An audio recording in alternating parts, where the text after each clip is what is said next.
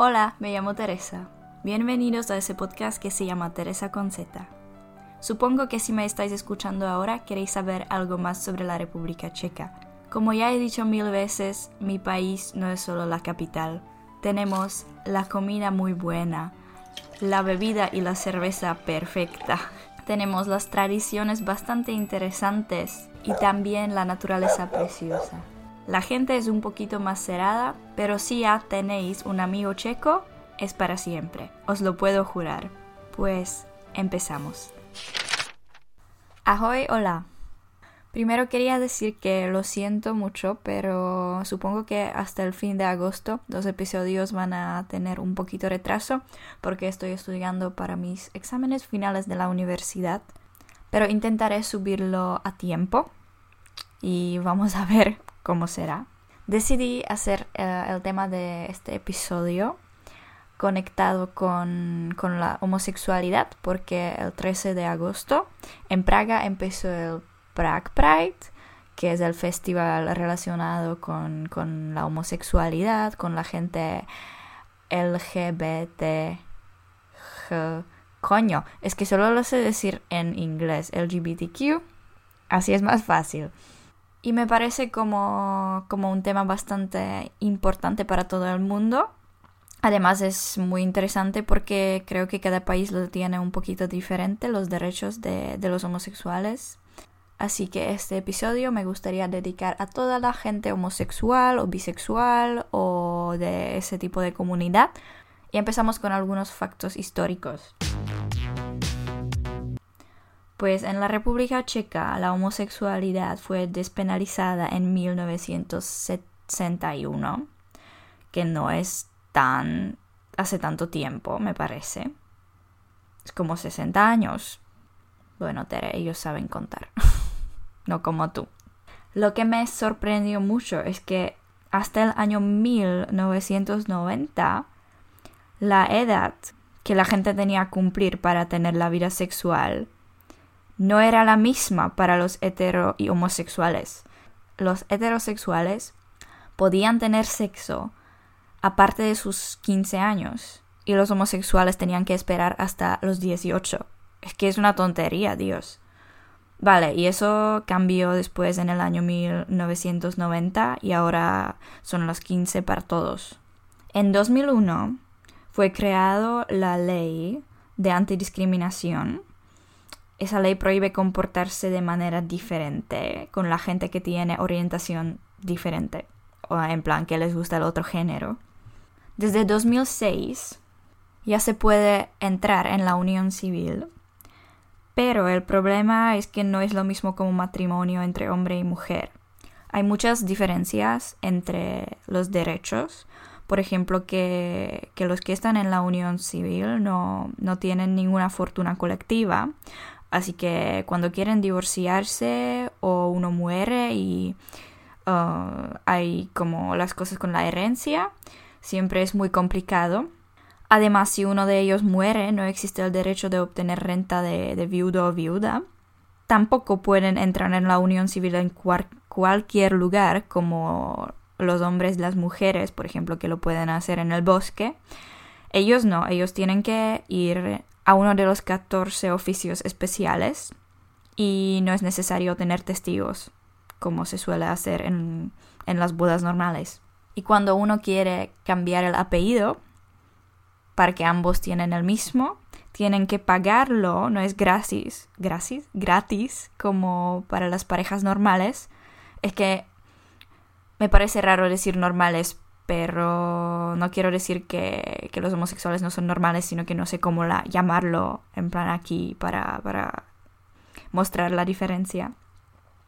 Así que tienen que pagar para cambiar el apellido y tampoco les dan dos días libres para la boda, como lo suelen hacer con las bodas de mujeres y hombres, para no decir la gente normal.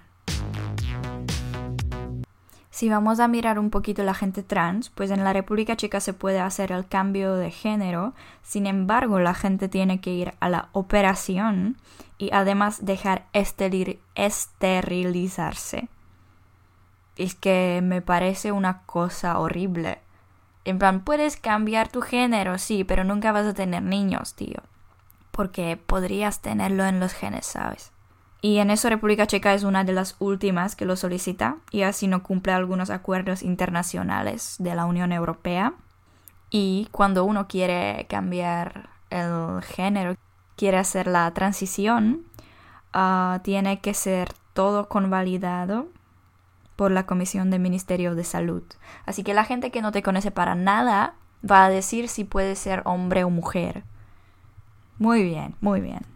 Además, antes de ir a ese tipo de operación, la persona tiene que estar soltera y si tenía algún matrimonio o estaba en algún matrimonio, tiene que cancelarlo, tiene que divorciarse. Lo mismo con la unión civil. También tiene que tomar hormonas un año y actuar según el género elegido. Y durante la transición solo pueden usar el nombre y el apellido neutro. Así que si, quieren convertirse en una mujer, no pueden usar el nombre uh, femenino durante el proceso de la transición. Una cosa buena es que la operación está cubrida por el seguro, pero es solo la operación, así que Así que todo lo que pasa alrededor ya tiene que mm, ser pagado por las personas trans. Y supongo que es mucho, es que eh, todo el proceso es bastante caro, uh, las hormonas, todo eso, es que no me lo puedo imaginar. Y cuando lo estaba leyendo y buscando informaciones, era como, Dios, es que yo no lo haría solo por todo ese proceso que, que me parece imposible. Si lo miramos desde el lado un poquito más lingüístico, pues en la lengua checa no existe ninguna palabra para la gente genderqueer. En inglés, por ejemplo, tienen la palabra neutra they y también se usa MX en caso de Mr. o Mrs. Además, todos están súper confundidos con, con, la orientación y esas cosas porque normalmente sabemos que existen homosexuales que les gusta el otro, el mismo género después bisexuales, que a ellos les gustan, gustan ambos géneros, pero también existe, por ejemplo, la persona asexual, y eso significa que no siente atracción sexual por otras personas, nunca. y también existen personas pansexuales que pueden sentirse atraídas por cualquier persona independientemente de su sexo y su identidad de género. Y además, cada de ese tipo de persona tiene su propia bandera, así que no solo es la de arco iris, sino que hay diferentes tipos. Y creo que lo voy a subir a Instagram, así que lo podéis encontrar allí y descubrir nuevas cosas otra vez. Como estudio periodismo, también tengo que decir que los medios de comunicación presentan a este tipo de gente como algo súper exótico y solo en mínimo de los artículos de verdad encontramos algo objetivo que representaría la comunidad y sus problemas. Parece que les aceptan mejor en Praga, en la capital, o la gente de la generación más joven. Creo que aparte de la mía ya es mucho mejor. Pero todavía existe mucha discriminación, por ejemplo, en las escuelas, en el trabajo o cuando están buscando, por ejemplo, pisos si vamos a mirar cómo lo tienen con los niños y con la adopción, pues ahora las parejas homosexuales en la República Checa oficialmente no pueden tener hijos. Es que como pareja no tienen permitido adoptar niños juntos, solo lo puede hacer uno de ellos. Pero parece que muchos lo hacen porque según las estadísticas alrededor de mil niños de la República Checa crecen en las familias del mismo género. Lo peor es que uno de los padres no tiene ningunos derechos conectados con el niño Así que ese padre o madre que no era proclamado ante la ley no les puede recoger a la escuela o visitar al médico con ellos. En plan puede, pero también depende de los médicos o de los profesores que están en la escuela. La verdad es que me sorprendió mucho que, que todavía lo tenemos tan mal organizado. Creía que es mejor, que, que los derechos ya no son tan estrictos, pero parece que no ha cambiado mucho. Por lo menos Amnesty International hizo una campaña en la República Checa que se llama Smefer, en español Somos Justos, y esa campaña tiene como objetivo la legislación del matrimonio del mismo sexo. Y lo último que me gustaría mencionar es que uh, la fecundación in vitro no está permitida para las mujeres lesbianas, pero ni siquiera para las mujeres solteras. Es que es súper injusto, supongo. Porque imagínate que ni siquiera eres lesbiana, eres como una mujer que tiene 35 años, todavía no ha encontrado ningún hombre con el que quería mm, compartir su vida, pero quiere tener niños y no lo puede hacer porque porque así es la ley.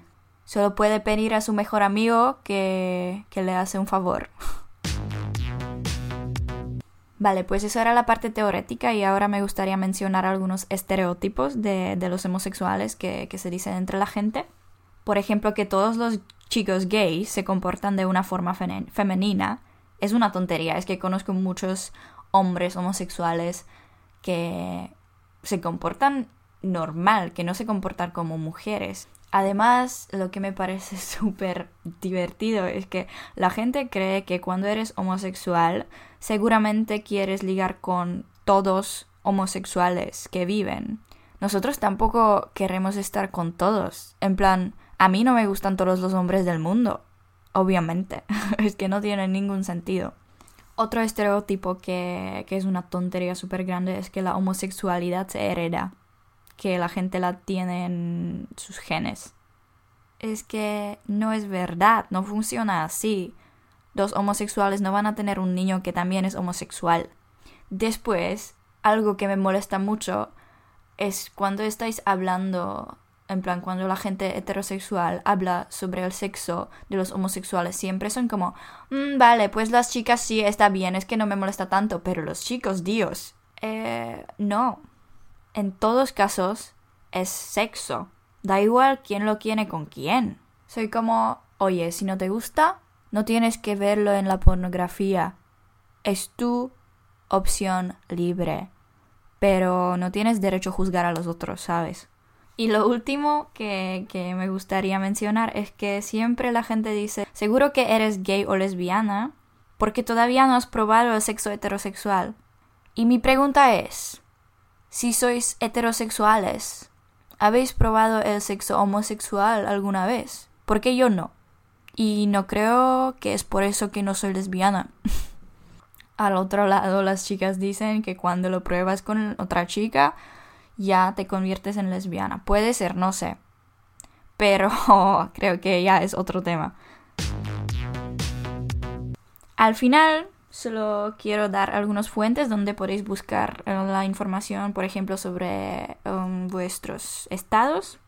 Muchas cosas se pueden encontrar en la página web de Amnesty International, en muchas lenguas, en inglés, español, checo, todo. También podéis leer algunos libros que están conectados con, con el tema de la homosexualidad y con la comunidad LGBTQ. Y es, por ejemplo, Con Amor, Simón, el libro de Becky Albertalli, supongo. En América Latina se llama Yo soy Simón. O también el libro que se llama Rojo Blanco y Sangre Azul de Casey McQuiston. No os puedo recomendar algo más porque no he leído mucho sobre ese tema, en plan las novelas y esas cosas. Pero me gustaría hacerlo, solo que ahora con el tiempo es súper horrible.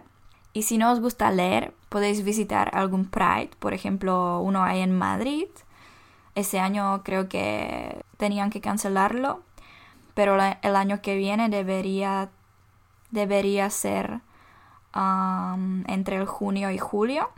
También existe uno en Barcelona y creo que este junio lo han hecho online, pues muy bien, que no lo tenían que cancelar. Y y para la gente de Canarias también se hace uno en Más Palomas de Gran Canaria. Pues no hay que ir a la península.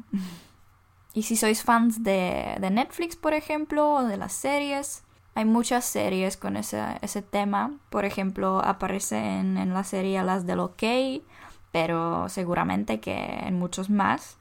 Y por último podéis hablar con vuestros amigos que, que son gays o lesbianas o bisexuales que yo tengo una amiga que es bisexual y lo más divertido era que no lo sabía antes Y siempre estábamos hablando de broma, en plan, sí, sí, es que ya estoy súper cansada de los chicos, voy a convertirme en lesbiana y vamos a estar juntas. Ella siempre me ha dicho en plan, sí, sí, es que me parece como una buena idea. Y después de mes de ese tipo de conversación me ha dicho que es bisexual. Y yo en plan, oh, oye, pero no lo sabía, yo no lo soy, era de broma. Así que creo que esto es la mejor manera, hablar con, con los amigos, apoyarlos, por ejemplo, ir con ellos a, a los prides, porque ahí no está solo la gente uh, de la comunidad LGBTQ, sino que también sus amigos que les quieren apoyar, quieren estar ahí y quieren que todos tienen los mismos uh, derechos. Bueno, pues después de dos episodios bastante cortos, tenemos este que supongo que que es bastante largo. Espero que os guste. Y por ejemplo, me podéis avisar si tenéis algunos amigos que, son homosexuales o lesbianas o, o tienen diferente orientación. Ok, pues ya estamos en el fin. Vamos a ver cuándo saldrá nuevo episodio. No, vaya, no voy a prometer nada. Y espero que tengáis buena semana. ¡Chao!